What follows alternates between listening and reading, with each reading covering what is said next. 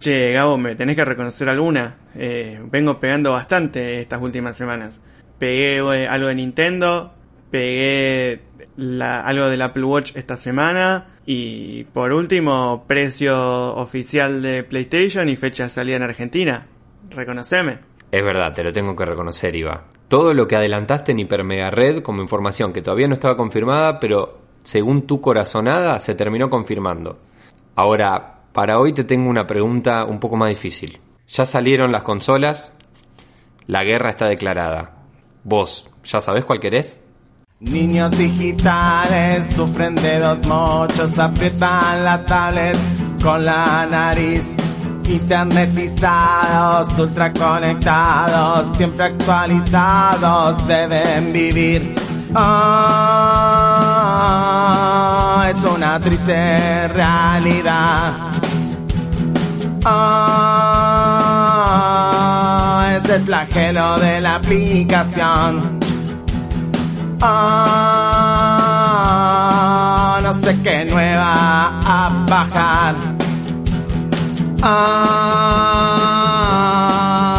me conecto a Hyper Mega Red. O al Google Store.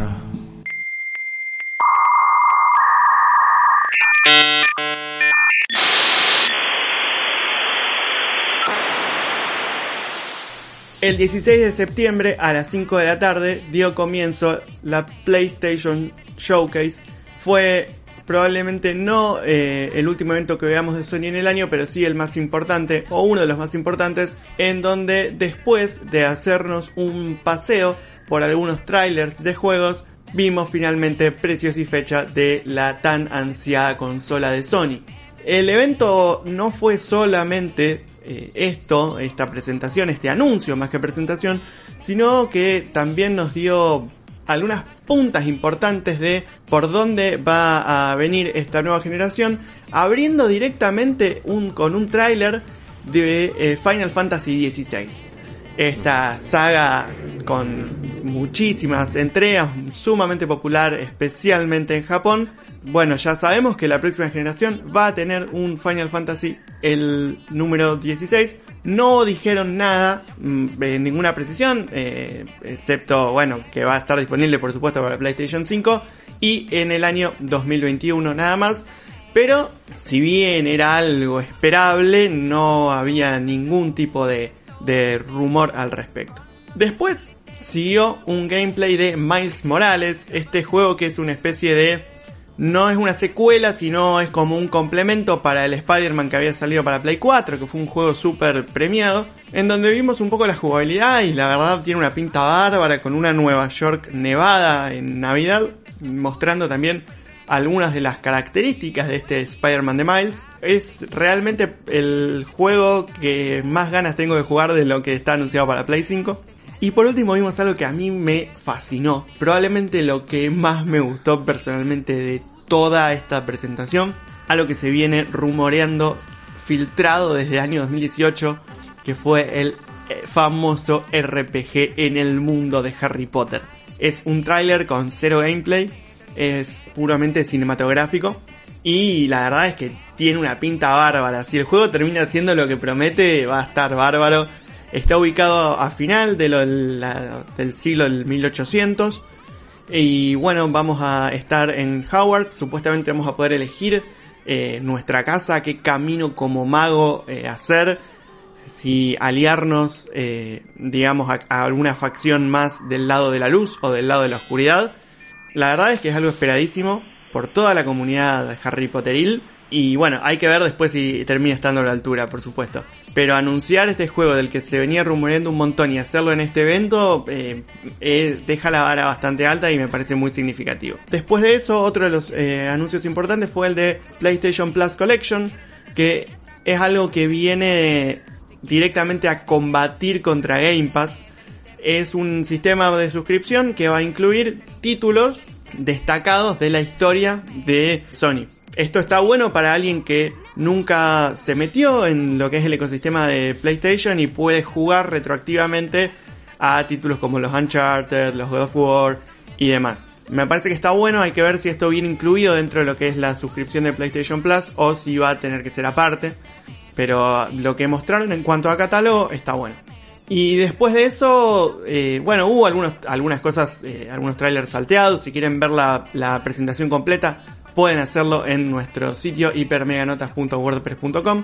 Dura un poquitito menos de una hora. Eh, y después de eso sí llegó lo que todo el mundo quería saber, lo, con lo que todo el mundo especulaba con la calculadora en la mano, que es precio y fecha de salida.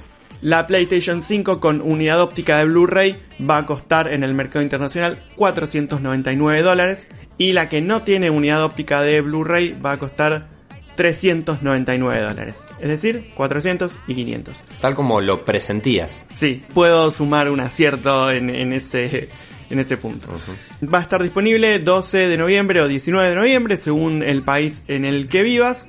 Y después de esto hicieron el efecto PlayStation. Es el, el, el símbolo, lo que, lo que hacen siempre y lo que vuelve locos a los fans, que es mostrar el logo de un juego y que todo el mundo diga esto me va a vender la consola cuando en realidad no vimos nada. Mostraron el logo de God of War Ragnarok, que es la próxima entrega en la saga God of War. Y bueno, solamente sabemos que va a salir en 2021 porque realmente no mostraron nada, pero la, el, la expectativa que, que, levantó esto eh, fue para, para mi gusto más de la cuenta. Pero, pero bueno, es cierto que yo no soy un fanático de la saga, ¿no? Así que bueno, tenemos ya la, la presentación, tuvimos el, eh, estos adelantos y ya están casi todas las cartas sobre la mesa. Digo casi todas porque a los pocos minutos de terminada la presentación, la agencia de prensa de Sony en Argentina liberó también los precios sugeridos oficiales de preventa en Argentina. ¿Esto qué quiere decir? Precios sugeridos puede ser que no se vendan este precio. Preventa quiere decir que después puede aumentar. Y Argentina quiere decir el país en el que vivimos. Y bueno, ellos, estos son para la edición que es solo digital, es de 75.999 pesos. Y para la edición que tiene la lectora de Blu-ray es 99.999 pesos, es decir, 76 y 100.000 pesos respectivamente. Y la fecha es diciembre del 2020. Por ahora no hay eh, forma de realizar la, pre la reserva, digamos, esta preventa, pero eh, se espera más información pronto. Bueno, ¿cuánta información? No nos quedemos en los números todavía, todavía, porque obviamente ahí está lo importante, o si querés, cuando uno arranca a pensar todo esto, lo puede arrancar por ahí. Pero antes de eso, eh, sí. porque eso lo vamos a hacer dentro de un ratito en Hipermega Red, quiero preguntarte sensaciones tuyas. Eh, estuvimos viendo, estuvimos a lo largo del año viendo todas las, todos los pasos que iba dando PlayStation, que iba dando Sony en sus anuncios, hasta que decidió mostrar la consola, mostrar que iba a sacar también una edición digital de la consola. Y ahora, bueno, el, paso final donde ya termina de, de velar eh, casi todos los misterios. ¿Qué sensación te da, digo, a nivel comunicacional toda la, la, todo el recorrido? Incluso ahora mostrando un poco más, por ejemplo, de el exclusivo de Spider-Man Miles Morales y todo esto. Mira, si no fuera que vino un día después de, la de una presentación de Apple, te diría que fue la presentación visualmente más atractiva del mes. El miércoles a las 6 de la tarde yo tenía la necesidad de comprar una PlayStation, cosa que nunca tuve en mi vida, o sea que fue totalmente efectista, eh, realmente. Eh, de cualquier manera, y más allá de, de, de, del, chiste, yo nunca fui un jugador de los títulos exclusivos de PlayStation. Jamás. Jamás fueron títulos que me llaman la atención, excepto el eh, Spider-Man. Que eh, no, tuve la oportunidad de, jugar por, mucho tiempo, digamos. Y es el único título que a mí me vende una consola y vuelvo siempre a lo que para mí es lo más importante, que es el catálogo disponible. Yo creo que lo que va a terminar siendo el factor de decisión para una PlayStation 5, para una Xbox, ya sea Series S o X, o para armarte una PC gamer o para comprarte una Nintendo Switch o lo que sea, es a qué querés jugar. Porque, por ejemplo, para jugar eh, FIFA, NBA, PES o Madden, por decirlo, es lo mismo. Eh, te va a andar bien en una PC, en una Xbox, en una Play. Ahora, si vos me decís, no, mira, yo soy fanático del sello PlayStation este, digamos, este pedigrí que tiene Sony en los juegos que publica. Y bueno, no te queda otra. No te, no, no te va a quedar otra más que irte por una, por una consola de Sony. Pero es, para mí es simplemente eso, es responder a la pregunta ¿qué tenés ganas de jugar? Porque en mi opinión lo que termina vendiéndote el aparato no es la potencia, sino lo que te deja como catálogo disponible. Y a todo esto en relación a lo que hablamos en el Hipermerred de la semana pasada, donde hablamos mucho de Xbox, justamente, ahora vino la otra parte que era lo que esperábamos. En Xbox sí vimos que hubo una, dijimos, la consola que patea el tablero, así se llama nuestro episodio anterior. Patearon el tablero y presentaron algo nuevo, una consola, una serie S, una consola más chica, más barata, y buscaron, eh, bueno, eh, un golpe de efecto ahí con, con una novedad. ¿PlayStation lo hizo o no hizo nada de eso? Mira, a mí nadie me va, me va, a sacar de la cabeza la idea de que PlayStation bajó los precios después de ver los de, los de Microsoft. Eh, eso a mí no se me va a ir de la cabeza para nada. Porque bueno, queda planteado, si bien lo vamos a conversar un poquito más adelante, queda planteado un escenario bastante eh, difícil para elegir. No es fácil ahora el eh, cómo, cómo queda armado el panorama. Pero de cualquier manera, eh, yo no creo que haya dado una presentación tan sorprendente o con ese efecto buscando la, la sorpresa como si fue con Xbox. Pero sí hicieron esto que yo decía antes, el efecto PlayStation, es mostrar sus propiedades intelectuales, tirar una punta de un God of War que se viene y ya tienen a todo el fandom atrás. Que a ver, está bien ganado. Es un, los estudios de, Sony haciendo eh, títulos propios han cosechado muchísimo éxito y son títulos de muchísima calidad. Entonces no es una fama mal ganada, es una fama bien ganada, por con fundamento. Por supuesto. Y además, eh, además de eso, que es muy, que es 100% específico, vamos a lo que no es tan específico y al concepto. El concepto es la Play. La Play viene siendo para gente de nuestra generación, Iba, y un poquito más arriba y un poquito más abajo, la consola de la casa. La tengas o no, la tenga tu amigo o no, eh, digamos, y para la gente que no está metida en el universo de los videojuegos, quien está con un joystick en la mano está jugando a la Play. Después se verá si es realmente una PlayStation o no. Y eso también tiene que ver, me parece, con lo mismo, ¿no? Con, con la marca, justamente, con, con, eh, con la instalación de esa marca. Sí, tal cual, pero bueno, tal como decía esto de la Play, yo creo que si es, si es la Play para jugar al, al fútbol, digamos. Sí, sí, sí, sí, totalmente. O sea, hay que ver cómo se traslada eso a eh, la especificidad de lo que ellos te, tienen para vender, digamos. Pero me parece que, que, que, arrastra un poco más. Por más que vos puedas jugar FIFA o, Play, eh, o PES, que vos puedas jugar al fútbol en cualquiera, automáticamente pensás en la Play y las otras son segundas opciones o terceras. Eh, para la gente en general. Ahora hablamos de nosotros, pero me parece que empieza a pasar un poco eso. Puede ser, pero en el momento en el que hipotéticamente, porque esto no está confirmado, ¿no? Pero hipotéticamente tengas una opción que te dé lo mismo, la misma, el mismo nivel de satisfacción, pero te cueste 25 lucas menos. Bueno, claro. Hay que ver, y ahí es donde hablábamos la semana pasada un poco del tema este de la espalda de, de Sony contra el precio. Hay que ver qué pesa más, si tu, entre comillas, eh, lealtad o amor por una marca, por un estudio, o lo que podés pagar. Planteado todo este panorama, las cartas sobre la mesa, ¿eh? O sobre las, sobre las cartas la mesa, diríamos acá. Sí. Te invito... las consolas sobre la mesa, justamente. con las consolas, justamente en nuestra imaginación por ahora, eh, bueno, debatámoslo ahora.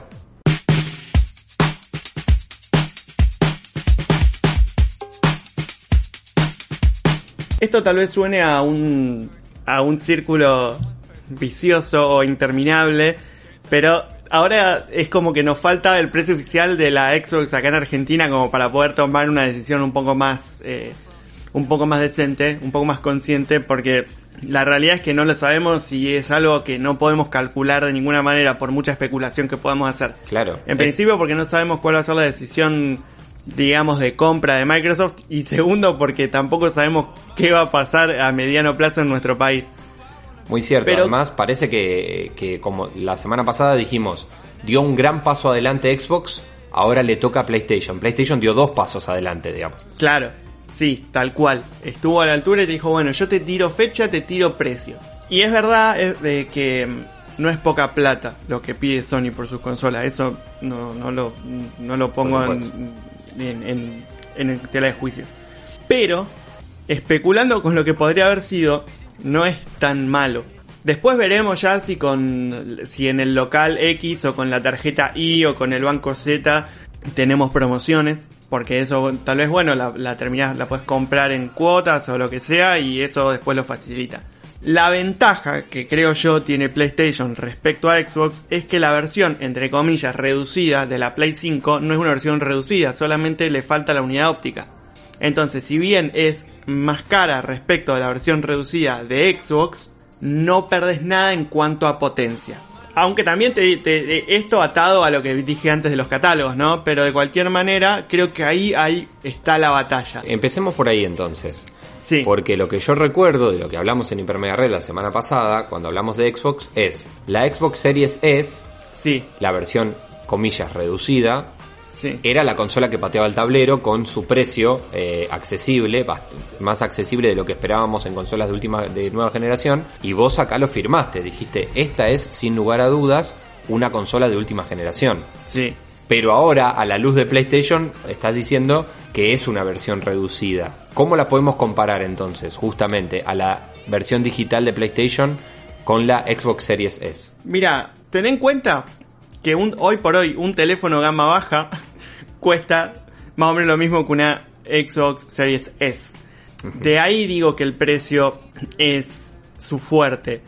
Y digo versión reducida porque re- eh, comparándola con su hermana mayor, con una Series X, hay diferencia en cuanto a la potencia. Este escenario no se repite en el lo de PlayStation 5. Ahí está. Bien, Vos perfecto. comparas a la más barata con la más cara y la única diferencia es el tema de la lectora de Blu-ray. Entonces no hay a priori diferencia en la potencia. Solamente no vas a poder eh, hacerle leer juegos físicos. En ese aspecto en particular podemos darle el punto por ganado a PlayStation, tal vez. Eh, Bueno, pero no a ver. Xbox, Sí, Xbox lo que hace es realmente es eh, plantear una diferencia de potencia y una verdadera diferencia de precio también. Claro, claro. En ese Eh, sentido es bastante data para, para tener en cuenta para empezar a armar el cuadro de situación de los pros y los contras, digamos. Está claro que entonces la reducción de precio de Xbox tiene sentido y por ahí uno no puede decir directamente, y pero la Play sale 100 dólares más, veremos eh, eh, cuánto sería en Argentina cuando tengamos los precios oficiales en Argentina de Xbox. Pero no solamente uno puede achacarle eso a Play, sino que bueno, Play sale 100 dólares más, pero no te está proponiendo una consola mucho de, menor potencia, cosa que Xbox sí, y decide reducirlo y cobrarte un poco menos. Sí, también quiero dejar en claro que hablamos de menos potencia porque la estamos comparando con otra, pero esto no quiere decir ni, ni malo ni insuficiente, ¿eh? Lo que dije la semana pasada de que sin ninguna duda es una consola de nueva generación, lo sostengo y lo voy a seguir sosteniendo. No por menor implica outdated, digamos, o malo.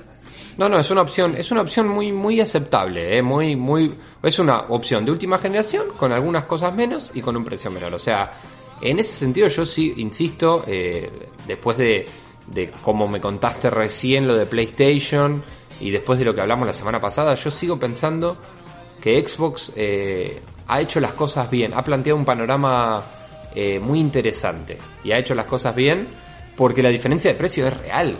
O sea, estamos hablando de una diferencia importante.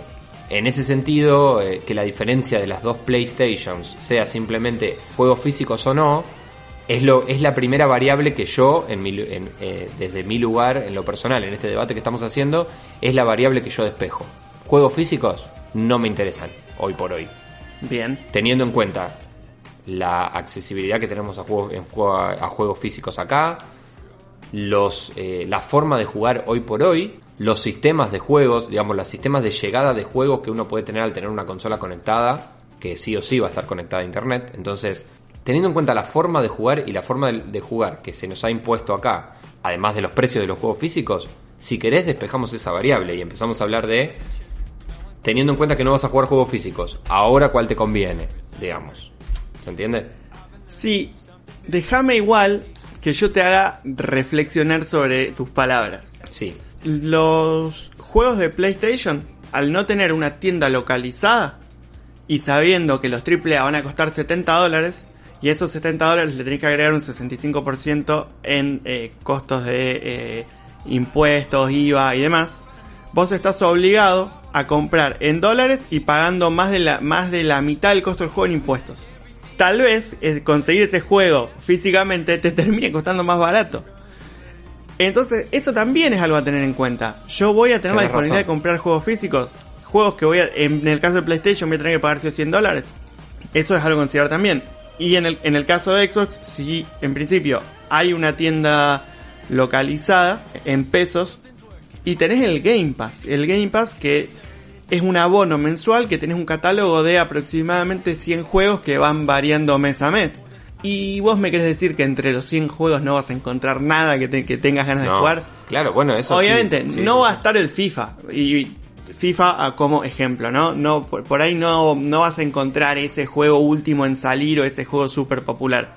Pero todo lo que es producto de los estudios de Microsoft sí está. Entonces, bueno, el costo de los juegos o la disponibilidad de juegos, in- entre comillas, incluidos con la compra de la consola, también es algo a tener en cuenta. Bien, hablemos de los paquetes entonces. De los planes de juego, podemos decir. De cada Bien. una de las consolas, porque son diferentes.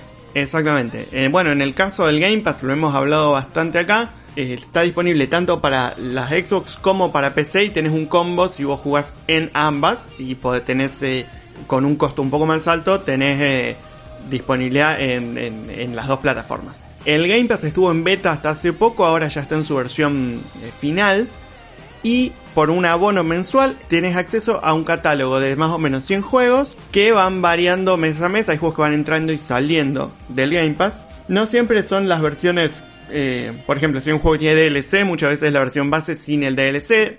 Digamos, hay algunas versiones que sí son completas, pero con la compra de tu consola ya accedes a unos meses de prueba del Game Pass y después, bueno, por supuesto lo tenés que seguir pagando, pero el costo del Game Pass no es ni un tercio del costo de un juego y tenés acceso a un catálogo de 100. no Eh, le, no si- le quiero, le quiero agregar a esto también el divertimento que puede ser el esperar mes a mes a ver qué es lo que se va eh, liberando en el Game Pass.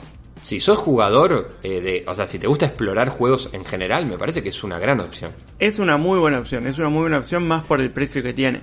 Eh, del, digamos, de la variedad de Sony, hasta el momento no presentaban algo tan contundente de esta manera. Sí tenían su abono de PlayStation Plus que te daba dos juegos gratuitos por mes. Que en general eran juegos que estaban eh, o por salir o juegos relativamente nuevos. Pero estamos hablando de un catálogo de 2 contra 100. Ahora sí esta, si esta PlayStation Plus Collection, que todavía tampoco tenemos más información que lo que yo comenté anteriormente, eh, sí te da, digamos, todo lo que es el historial de títulos de Sony, estamos hablando de otra cosa. Porque tal vez no sean 100 juegos, tal vez no tengas novedades mes a mes, pero bueno, tenés el catálogo de lo más exclusivo que han desarrollado los estudios eh, asociados a justamente a quienes desarrollan la consola. Bien, es una gran pregunta esa. ¿Liberarán eso? O sea, ¿plantearán eso como modelo? Es verdad que también el PlayStation Plus eh, es un abono, creo, entiendo, más caro y que lo que tiene es el online, ¿no? O sea, uno para jugar online en PlayStation necesita tener PlayStation Plus. Sí, exactamente, exactamente. Lo necesitas. Bien. Yo creo que esto se resume a dos preguntas. La primera y la más importante es a qué quiero jugar. Y la segunda, y que va a ser la que determine a, eh, a qué voy a jugar, es qué puedo pagar. Y ahí eso va a ser el factor de decisión.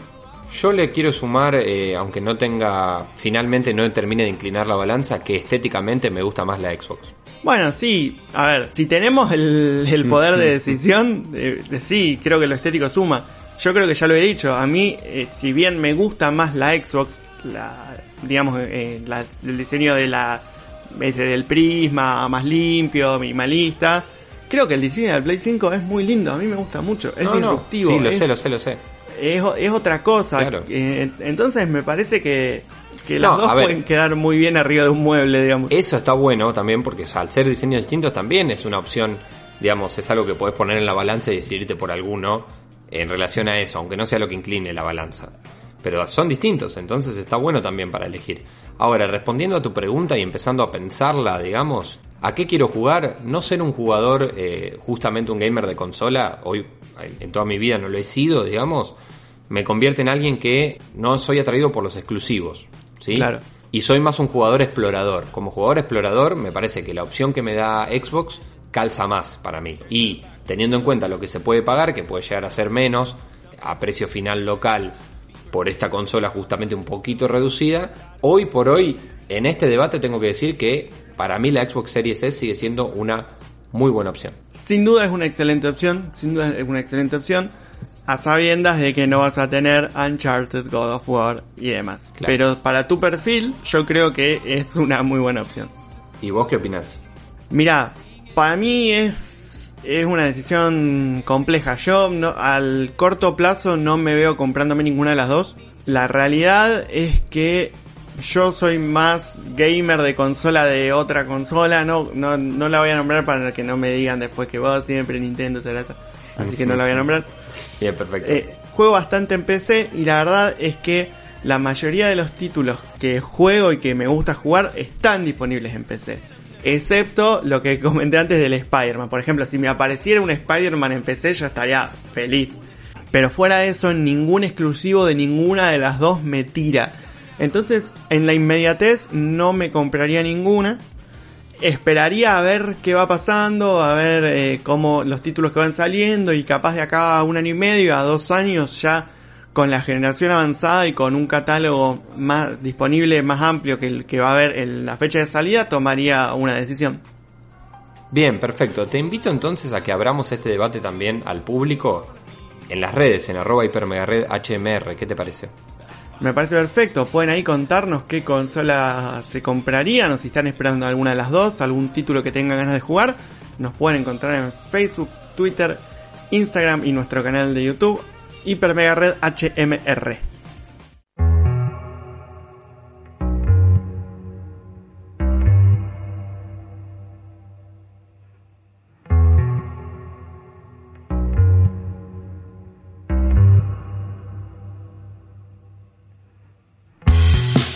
La paz vende, pero ¿quién está comprando? Para parafrasear a Dave Mustaine. El interrogante apunta a esa pulsión al conflicto que tenemos ante la disidencia. Para ser claro, todos estamos de acuerdo en vivir en comunidad de manera pacífica, pero a la hora de negociar esas condiciones, nadie está dispuesto a ceder, a aceptar las del otro. Hoy, los mutantes serán el vehículo de una historia de tono social y político, una alegoría de la intolerancia a lo diferente, que pasaría a la historia como una de las mejores obras de los X-Men y de la Casa de las Ideas. En el Hyper Mega Comics de esta semana vamos a hablar de la historia de los X-Men titulada Dios ama, el hombre mata, con guion de Chris Claremont y dibujo de Brent Anderson. Bien, el escritor sería quien haría grande a los X-Men en la década del 70-80, de pasar a ser una serie a punto de cancelarse a tener múltiples títulos mensuales. Él fue el autor de las más exitosas sagas, como serían Día del Futuro Pasado, Dark Phoenix, New Mutants, que todas seguramente las escucharon nombrar por sus respectivas adaptaciones cinematográficas, y también fue el responsable de darle forma a la representación de los mutantes que hoy conocemos. Por el lado del dibujante, Brent Anderson no fue el primer elegido para ilustrar esta historia. Originalmente había sido elegido Neil Adams, que llegó a dibujar las primeras seis páginas, pero por un desacuerdo contractual terminó desistiendo de su participación.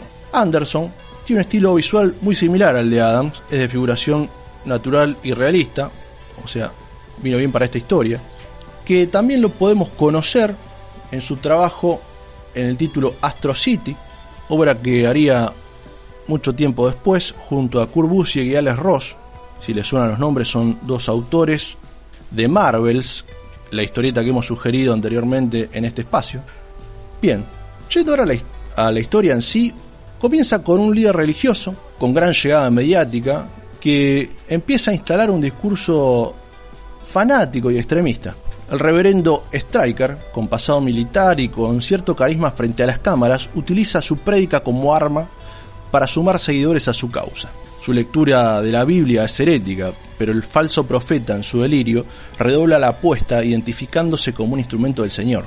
Su misión es aniquilar a todos los mutantes, ya que los define como obra del maligno, y en su cruzada inquisitoria arma escuadrones militarizados para rastrear, capturar y eliminar a todos los nacidos con el gen X, sin importar quiénes sean.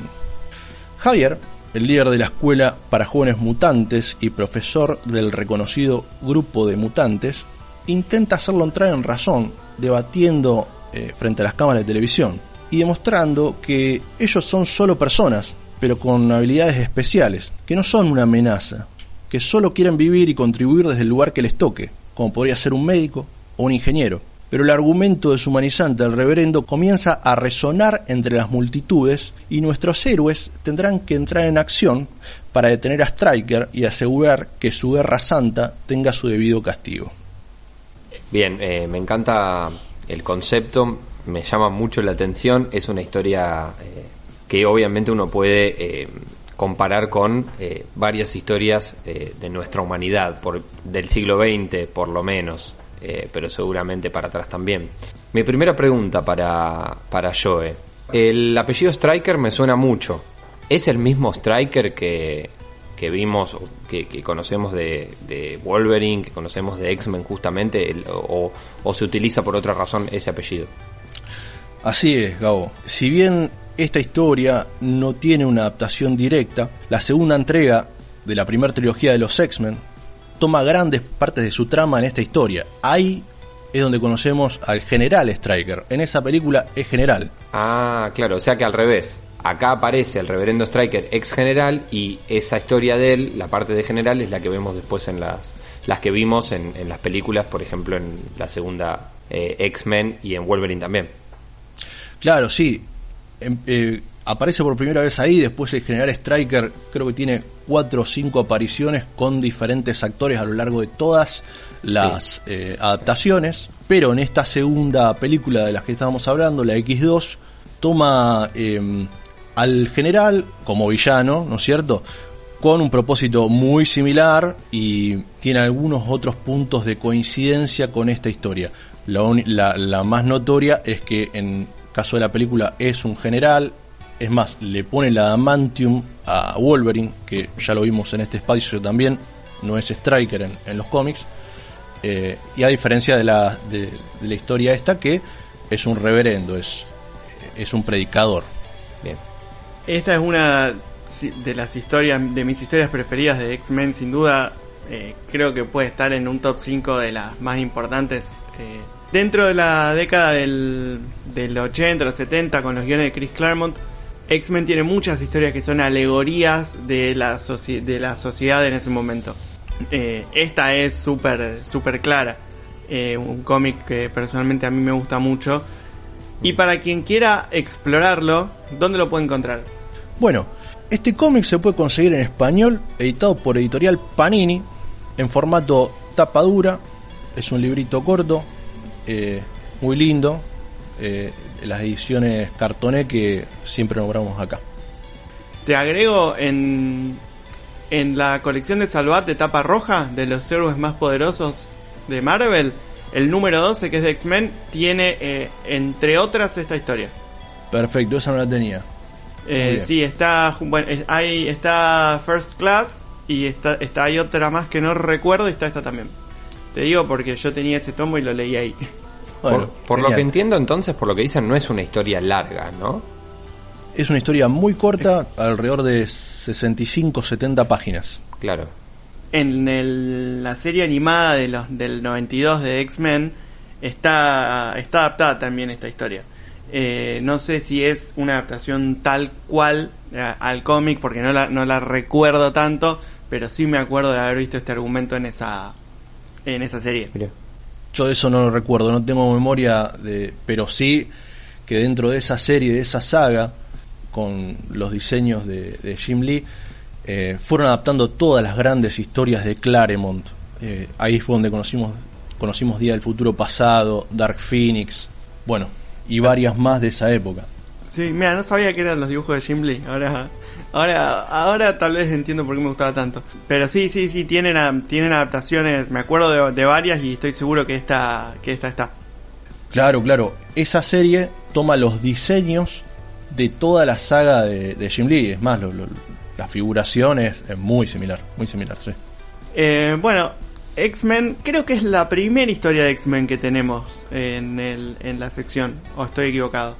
Así es, es la primera historia como grupo de X-Men, ya habíamos tratado eh, Wolverine Arma X, pero es la primera vez que vemos al grupo, estoy seguro que no va a ser la última. Eh, ojalá que no, porque realmente tienen años y años de historietas y tienen eh, grandes historias para, para dar.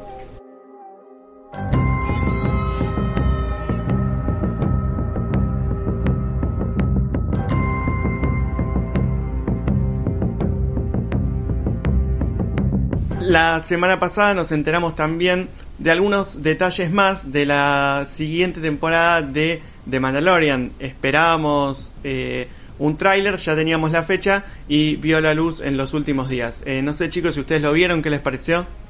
Yo la verdad que vi que había salido, pero no lo quise ver para no spoilearme. Eh, me lo quise guardar para cuando salga la, la serie, porque total ya es muy próximo.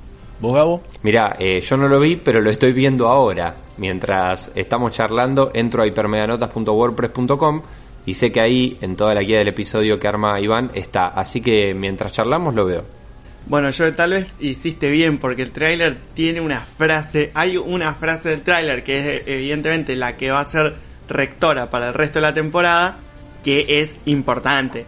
A ver, no revela ni ninguna aparición ni tira ningún dato que no hayamos sabido ya de antes, pero da una pista de por dónde va a ir esta, esta temporada 2 de, de la serie tan exitosa.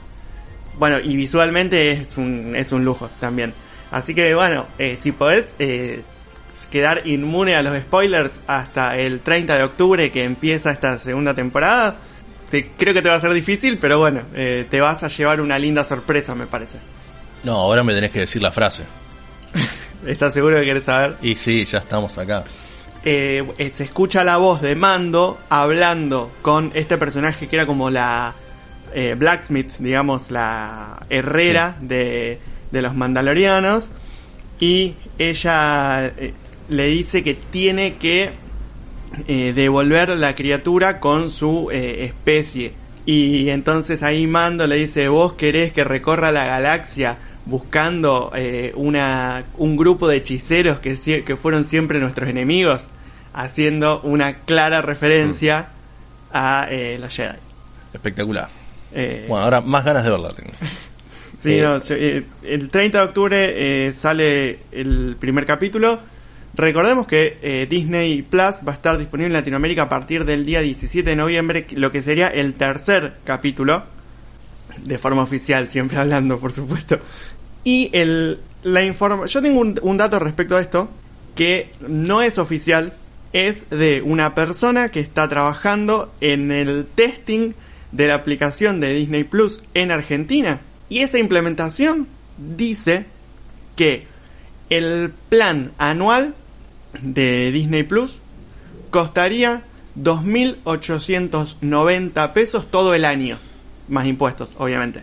Pero bueno, eso es a nivel precio oficial lo que tengo para decir. No es una información oficial, es una información de un insider de la industria. Entonces, eh, según tu información, probablemente sí. buena, estamos hablando de que va a haber un plan, un plan anual de Disney Plus. Un, claro, un plan anual que costaría casi 2.900 pesos eh, al año. Claro. Un espectáculo. Lo que sería, digamos, o sea, asumiendo que, que esto sea un costo con un beneficio, de alguna manera, serían más o menos 300 pesos por mes más impuestos. Esto está pendiente de confirmación, por supuesto. Bien, estamos esperando a ver qué, qué es lo que va a hacer Disney Plus para, para poder entrar en este mercado también, ¿no? Tan, en un principio cooptado por Netflix, ahora también con la presencia de Amazon Prime, eh, bueno, se va a meter acá, así que algún plan va a tener que sacar también a la vista de eh, lo que lo que ocurre en nuestro país en relación al dólar y todo esto, así que me parece interesante. Sí, de cualquier manera, yo creo que algo que hablamos mucho cuando nos referimos a, a videojuegos y en este caso se repite es el catálogo. Disney Plus tiene Star Wars, tiene Marvel, entre otras cosas, y el que y eso ya es algo que, que que te vende la entrada de alguna manera. Entonces, no es que Disney Plus tiene que meterse en la industria, sino que tienen eh, un una espectacular. Claro. Sí, entiendo que se diferencia de las otras de las otras propuestas. Es una propuesta más direccionada a un público también por el por el contenido que tiene. No es la propuesta generalista de Netflix, digamos, eso ni hablar. Claro. Bien, entonces vamos a esperar. Tenemos entonces The Mandalorian cuando Disney Plus esté eh, disponible ya va a haber empezado esta segunda temporada. Pero bueno, estamos acá expectantes y lo vamos a seguir comentando en Hipermedia Red. Si quieren pueden bajarse también el póster de la segunda temporada que es muy lindo para fondo de pantalla de celular. Ajá. Se lo pueden bajar de hipermeganotas.wordpress.com, ahí se las dejamos. Un muy lindo póster. Buenísimo, gracias.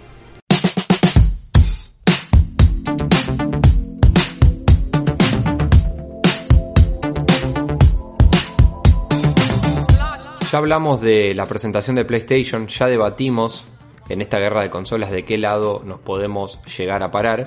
Y ya dijimos también que Iván Reiner había pegado muchas de las cosas que después se fueron anunciando. Algunas de esas cosas también tienen que ver con otras cuestiones, por ejemplo con Apple. Iván, me dijiste antes que la presentación de PlayStation te pareció espectacular y que más te hubiera gustado si no hubiera habido antes una presentación de Apple, que también te gustó, ¿no? Creo que lo habíamos hablado ya en la anterior presentación de Apple que había sido grabada, Sí. eh, al igual que esta última. El nivel de producción audiovisual es para, para estudio, digamos, es un caso de estudio, realmente. Más allá de mi relación con la marca y toda la humorada que siempre suscribimos, ¿no? Pero el nivel de cómo muestran las cosas, los planos, cómo se escucha, es realmente admirable. Más allá de los productos que muestran, sus políticas de mercado, que ahora las vamos a charlar, pero quería hacer un, un pequeño, eh, digamos, llamado de atención a esto. Para quienes quieran eh, verla completa, duró aproximadamente una hora, un poquito menos. Pueden encontrarla en hipermeganotas.wordpress.com, ahí está. Y eh, fue gracioso porque apareció en principio Tim Cook, como siempre. eh, y lo primero que dijo fue, bueno, eh, no vamos a hablar de los iPhones. Así que directamente mató el- eh, la expectativa, la mató de entrada. Bien, después Cosa de esa- que esa duda con la teníamos. especulación. Claro. Básicamente el evento se dividió en dos grandes partes, la relacionada al Apple Watch y la relacionada a los iPad. Obviamente arrancó con testimonios de eh, gente que usa el Apple Watch y que ese uso le cambió la vida, eh, muy relacionados a atletas de alto rendimiento, una chica diabética que no podía competir y gracias a la sincronización del Apple Watch con otro dispositivo lo pudo empezar a competir testimonios muy, eh, digamos, muy bien contados, poniendo a Apple en un buen lugar y asumiendo que si so- que fueran ciertos, eh, digamos, deja el Apple Watch en un lugar muy interesante, no solo como un gadget tecnológico, sino como un producto que ayuda mucho a, a la salud, básicamente, que es a donde yo creo que Apple apunta con esto. Y vimos la presentación del Apple Watch Series 6, que bueno, tiene nuevos colores, ahora está en azul, en dorado y en rojo, sumado al, al plateado y al gris oscuro, que son los colores tradicionales. Incorpora como una de las novedades un detector del nivel de oxígeno en sangre. Es, digamos, como veníamos comentando antes, muy apuntado a la salud, eh, haciendo estas incorporaciones de, de- de a poco. Bueno, obviamente tiene un nuevo procesador, tiene nuevas watch faces, tiene un altímetro eh, para gente que hace que escala o alpinismo, tiene esto. Hay unas nuevas mallas que se llaman solo loop, que son mallas tipo pulsera, o sea, no se cierran, digamos, sino que vos te lo pones como si fuera una pulsera. Hay unas que son elásticas y hay otras que son de tela tipo eh, tejida. Eh, muy lindas, muy lindas, la verdad. eh, muy caras también, ¿no? Cuestan 100 dólares cada una, lo que es un poquito un exceso para una. Bien. Pero Sí, bueno, sí, qué sé yo, es Apple, sabemos que esto es así. No, obvio. Eh, aparte, si te la presentan, te la muestran como, como algo especial, olvídate, te la van a cobrar así. Claro, tal cual. Junto con este nuevo Apple Watch Series 6 vino el anuncio del producto que probablemente se vaya a vender en cantidades de a millones, que es el nuevo Apple Watch SE. Este SE que le agregan a algunos productos que es como una versión reducida de otro producto. Entonces es un Apple Watch más barato con menos funciones. Que para gente que no quiera el último modelo con todas las últimas funciones, está bárbaro y tiene un precio de 279 dólares de base contra los 399 que tiene el Serie 6. Por eso yo digo que lo van a vender un montón. diferencia, claro. Eh, porque estéticamente el producto es igual, lo podés conseguir en los mismos colores, las mismas mallas, todo. Lo único que no vas a tener es la función del oxígeno en sangre, el altímetro y el Always on Display, que es esta función de eh, reducir la tasa de refresco de la pantalla para poder tenerla prendida siempre. Esto el modelo reducido no lo tiene. Pero fuera de eso es un Apple Watch con toda la función, la sincronización, eh, que permiten habitualmente. Así que yo creo que este producto se va a vender un montón. Está el tráiler del Series 6 en nuestro sitio también para ver si quieren un tráiler cortito que destaca todas las características y todo lo que puede hacer. Y sumado a esto presentaron Apple One que es básicamente una forma de contratar distintos servicios de Apple en combo. Si vos querés comprar el fitness, el de noticias, el arcade, el de las series y eso, bueno, Puedes hacer tu combo, armarlo y contratar todo junto, que está bueno. Te sale un poquito más barato si lo usas. Si no, si por ejemplo, no sé, si tenés solamente el, el espacio de almacenamiento, no te sirve de nada. Pero si tenés varias cosas, me parece que puede llegar a valer la pena para ahorrarte unos dólares. Bien, ¿cuánto estamos viendo ¿no? de este tipo de eh, modelo de negocios ¿no? y de modelo de suscripción? Claro. Las suscripciones desde ya. Eh, también me quedo con lo que contabas de, de las versiones reducidas de. Eh, eso lo estamos viendo en todos lados. Hablamos recién de las consolas en relación a eso. Digamos, además eh, teniendo en cuenta que el iPhone 11 fue el iPhone que más vendió en el último año y es, el, y es justamente la versión reducida. Claro, claro, totalmente. Es como ya obligatoriamente presentamos uno y la versión reducida de ese. Y te, te, y te guiñan el ojo mientras te dicen versión reducida, más barata. Después, bueno, el precio lo ponen, obvio. Pero me parece que, que está, eso se está replicando muchísimo. Obviamente que lo haga Apple es, lo hacen con muchísimo estudio detrás, eh, eh, como venimos diciendo. Yo recuerdo una conversación que tuvimos en un hiper mega red allá en los estudios de Radio Universidad, eh, cuando podíamos hacerlo ahí, que, que hablábamos de eso, justamente, que el, el, se está dirigiendo, mm, particularmente el Apple Watch, pero toda la industria de los smartwatches, a o salud o ejercicio, digamos. Eh, hacia esas dos puntas. Y te doy dos, dos, dos cositas más. Una que es un dato fáctico y otro que es algo puntual más subjetivo mío. La empresa que más relojes vende en el mundo es Apple. Y además yo soy un enamorado del Apple Watch. La- sinceramente es un producto que a mí estéticamente me encanta. De hecho, no me gusta tanto el iPhone como me gusta el Apple Watch y me compraría un iPhone solo para usar el Apple Watch, digamos, a, a ese nivel. Claro. Eh, en el momento que implementen la medición de glucosa en sangre, yo me voy a comprar el, el Apple Watch. Ahí sí, voy con, toda- con la fortuna que cueste y le digo, señores Apple, denme un Apple Watch. Eh, pero sí, para mí es, eh, es uno de los productos más lindos que, que hacen, sin ninguna duda. Por otro lado, tuvimos también los, eh, los iPad. Tuvimos la renovación del iPad a secas, el que queda en 329 dólares, que para una tablet es el mejor precio que podés encontrar en el mercado sin ninguna duda. Eh, siempre decimos que la competencia es muy dura en el segmento porque Android recién este año Samsung quiso ahí tratar de dar un poco de pelea, pero la verdad es que es muy difícil darle pelea a los iPad y más teniendo uno a 329 dólares. Eh, y tuvimos también la renovación del iPad Air, la octava generación, que por un lado mostró algo muy interesante y pero en cuanto a precio es raro porque está en los 599 dólares y queda una diferencia Alto. muy corta del iPad Pro. Claro. Cuando el iPad Pro, si bien tiene un microprocesador más, más, digámosle más lento entre comillas, pero no, pero recaemos sobre lo mismo que hablábamos antes, no, no es que sea malo, es más lento porque, le- porque el del iPad Air es más nuevo, pero no es, no es que haya aplicaciones que lo llegan a exprimir al máximo. Sin embargo, el Pro tiene una mejor pantalla, entonces hay que ver ahí qué es lo que más te pesa a vos. Yo creo que esto es la jugada previa a después del año que viene, cuando presenten el Pro del 2021, subirle el precio. creo que es preparar el terreno para eso. Eh, de cualquier manera, algo muy positivo que tiene este iPad Air es el Touch ID, es decir, el lector de huellas digitales que eh, estaba en el frente, ahora está de- en el de lado, digamos, en el botón de encendido y apagado de la pantalla y me parece que es una genialidad que ojalá, seguro que no lo van a hacer, pero ojalá lo implementen en el iPhone nuevo. Estaría buenísimo porque recordemos que los iPhones solamente tienen el desbloqueo facial.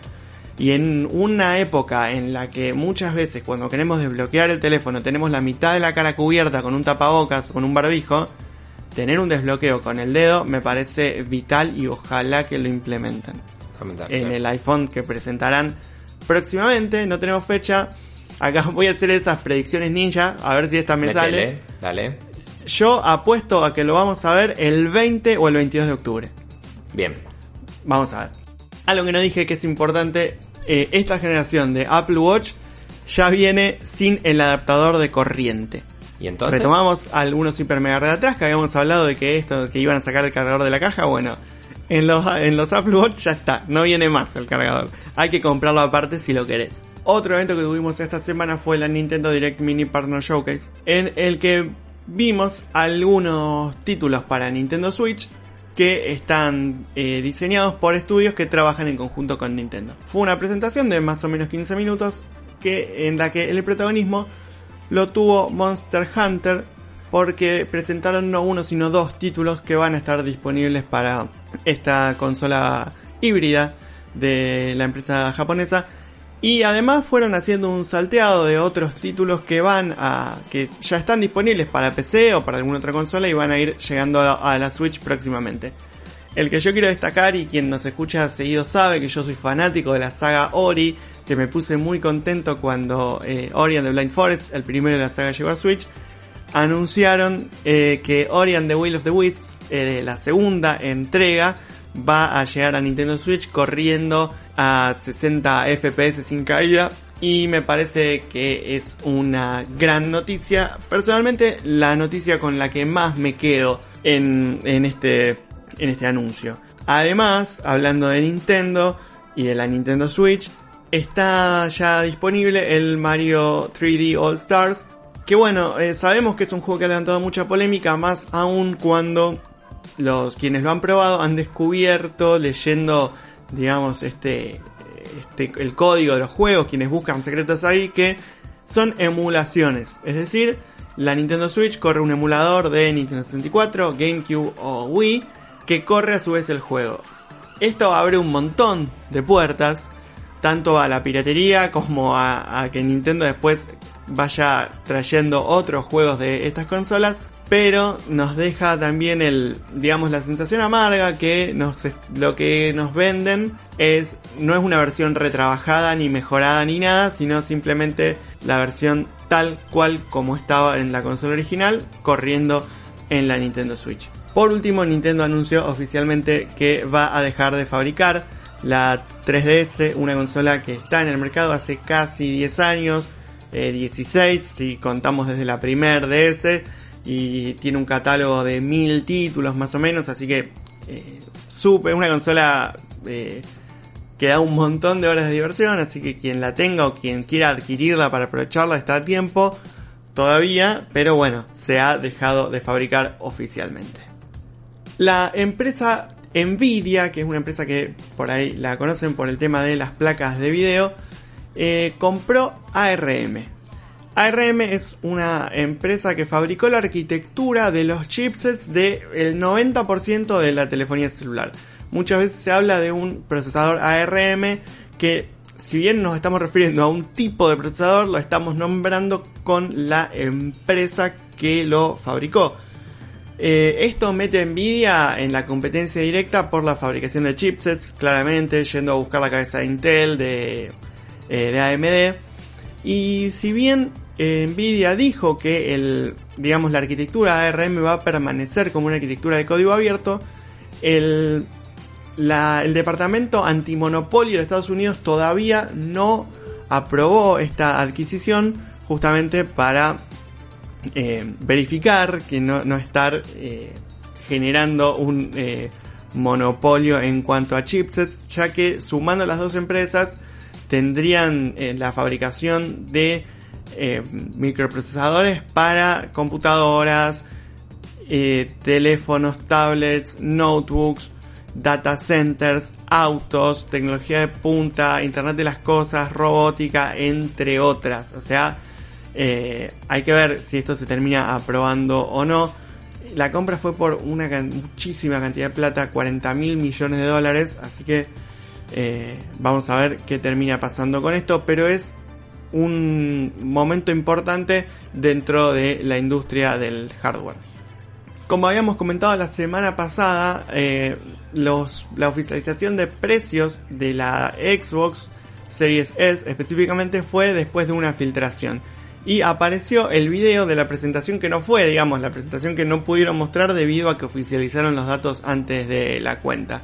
Es una presentación de unos 25-30 minutos y si quieren verla filtrada está en nuestro sitio hipermeganotas.wordpress.com. Gabo, si andás con ganas de cambiarte el celular, te cuento que los Samsung Galaxy Note 20 y Note 20 Ultra ya están disponibles en Argentina. Se presentaron hace relativamente poco y eh, han llegado a nuestro país, por supuesto, a través de la tienda oficial de Samsung. Si lo quiero, ¿cuánto tengo que poner? Note 20, 105 mil pesos. Note 20 Ultra, 135 mil pesos. Te sale más caro que una PlayStation, era la, era la comparación fácil. Eh, pero bueno, ahí tenés, si querés lo más top de lo top en el mercado al día de hoy, ya sabes, tienda oficial de Samsung. Dale, lo voy a pensar, capaz que el próximo Hiper Mega Red eh, estoy con uno y, y te lo cuento.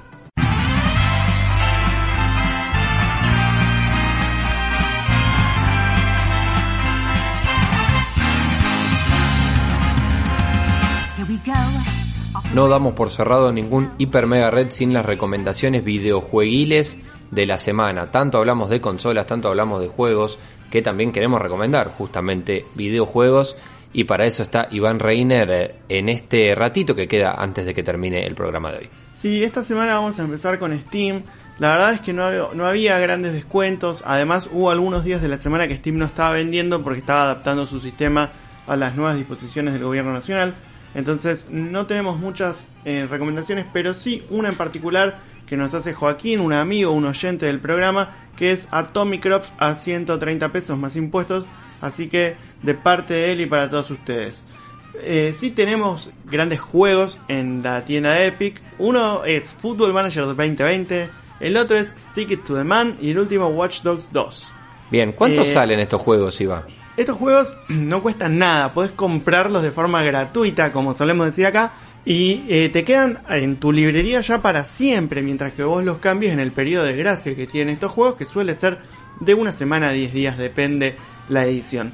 Bueno, tal vez el menos conocido sea Stick to the Man, que es un juego medio plataforma, medio aventura, un tanto raro, en el que, bueno, básicamente eh, una persona que prueba cascos de seguridad tras un accidente eh, se despierta y tiene un brazo rosa con forma de tallarín saliéndole del cerebro y esto le da algunos poderes que, eh, bueno, lo van a hacer tratar de cambiar el, cambiar el mundo. Tiene una estética muy tipo stickers, ¿no? Eh, con es verdad. o estos libros que se van, ¿cómo se llaman? Los, libros que vos abrís y tienen. Sí, eso, eso, exactamente. Así que bueno, como siempre decimos, una recomendación que al ser gratuita gana un poco, así que pueden descargarlo, probarlo y si no les gusta eh, lo desinstalan directamente, pero es completamente gratuito. Sí, Watch Dogs 2, por ejemplo, es un juego que había sido muy famoso en su momento. Sí, sí, sí, sin duda. En este juego, bueno, eh, el protagonista es un hacker y está, creo que el 2 está situado en la ciudad de San Francisco y bueno, el objetivo es eh, llevar a cabo un hackeo muy grande eh, un juego que también ha sido muy famoso, ha sido premiado, eh, así que eh, también para adelante con esta recomendación. Y la última es la que a mí más me gusta, que ya descargué, ya instalé y seguramente me tenga dedicándole una alta cantidad de horas la semana que viene, que es Football Manager 2020. Me van a decir, pero es viejo, pero ya terminó, pero la temporada, la 2021. Sí, pero te están, lo están regalando. Y es un juego que se puede completar con escudos, camisetas y parches, buscando por ejemplo el hilo de FM Argentina en Twitter. Eh, y a ver, hay que encontrar la diversión a jugar a una planilla de Excel.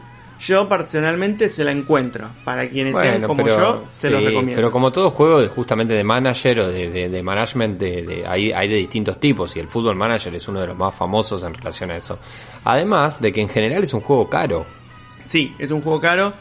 Y si bien ha estado con descuento en algunos momentos del año, mm, está gratuito. O sea, más descuento que esto no existe. No creo que nadie te vaya a pagar por jugarlo. Así que es a aprovechar eh, ahora o nunca.